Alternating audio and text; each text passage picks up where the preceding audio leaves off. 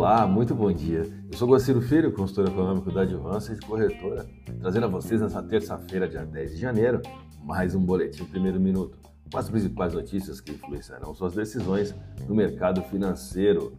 Após uma última sessão de volatilidade nos ativos domésticos, cautela e incertezas rondam essa terça-feira, onde teremos na agenda econômica, além da divulgação do IPCA no Brasil, a fala de Jeremy Powell nos Estados Unidos. Aliás, sobre a fala do presidente do Banco Central dos Estados Unidos, que será hoje às 11 horas, horário de Brasília, o discurso chega dentro de um momento em que existe um consenso de que a economia dos Estados Unidos de fato desacelere.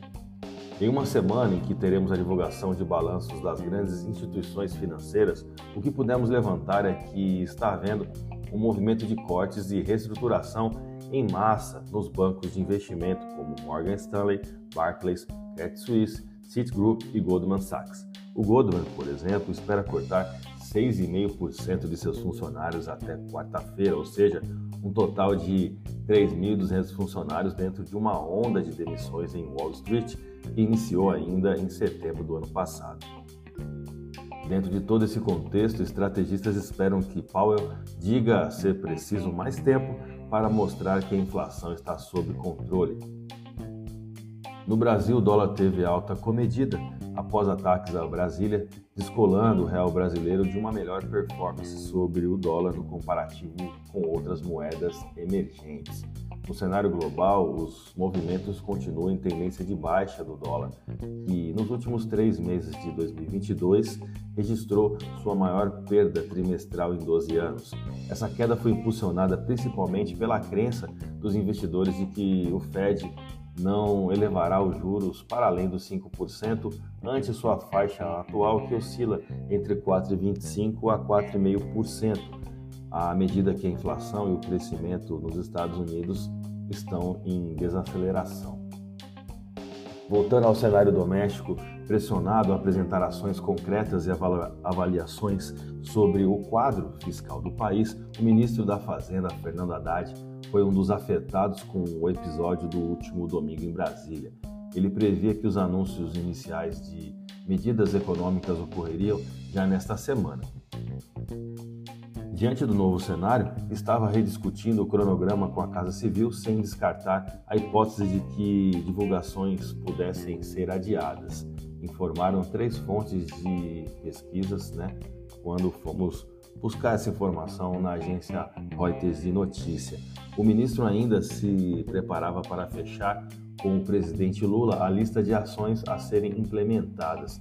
Os eixos de atuação incluem uma reavaliação das receitas federais para 2023 e medidas para ampliar a arrecadação e cortar os gastos. Entre as ações estudadas estão um incentivo extraordinário à redução de litígio do CAF, Conselho de Administração de Recursos Fiscais, e a reavaliação de desonerações tributárias implementadas pelo governo de Jair Bolsonaro. Bom, vamos aos gráficos, eu vou começar pelo dólar. A máxima do dia, em 5,3082, revelou o desejo do mercado para essa paridade, enquanto o valor de fechamento em 5,2552 as incertezas que rondam em torno da economia doméstica. As taxas de juros atrativas ainda protegem a divisa brasileira de certa forma, que tem dois importantes suportes abaixo dos patamares atuais. Estamos falando das taxas spot de 5,1923 e 5,1571, respectivamente. O volume de negócios na última sessão foi de 161 bilhões de reais em contratos futuros de dólar negociados na bolsa brasileira, o que representa uma alta no dólar à vista de 0,57%, com taxa spot de 5,2552. Vamos ao euro.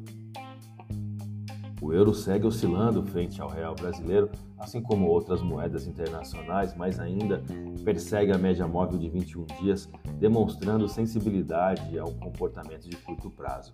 Teremos uma alta consolidada nessa paridade somente após o rompimento da resistência 1, onde a taxa teria que se posicionar acima de 57467. A moeda da zona do euro fechou a última sessão com ganhos de 1,11% e taxa spot de 56404. A minha dica você já sabe. Siga nossos boletins para ficar sempre conectado. As principais notícias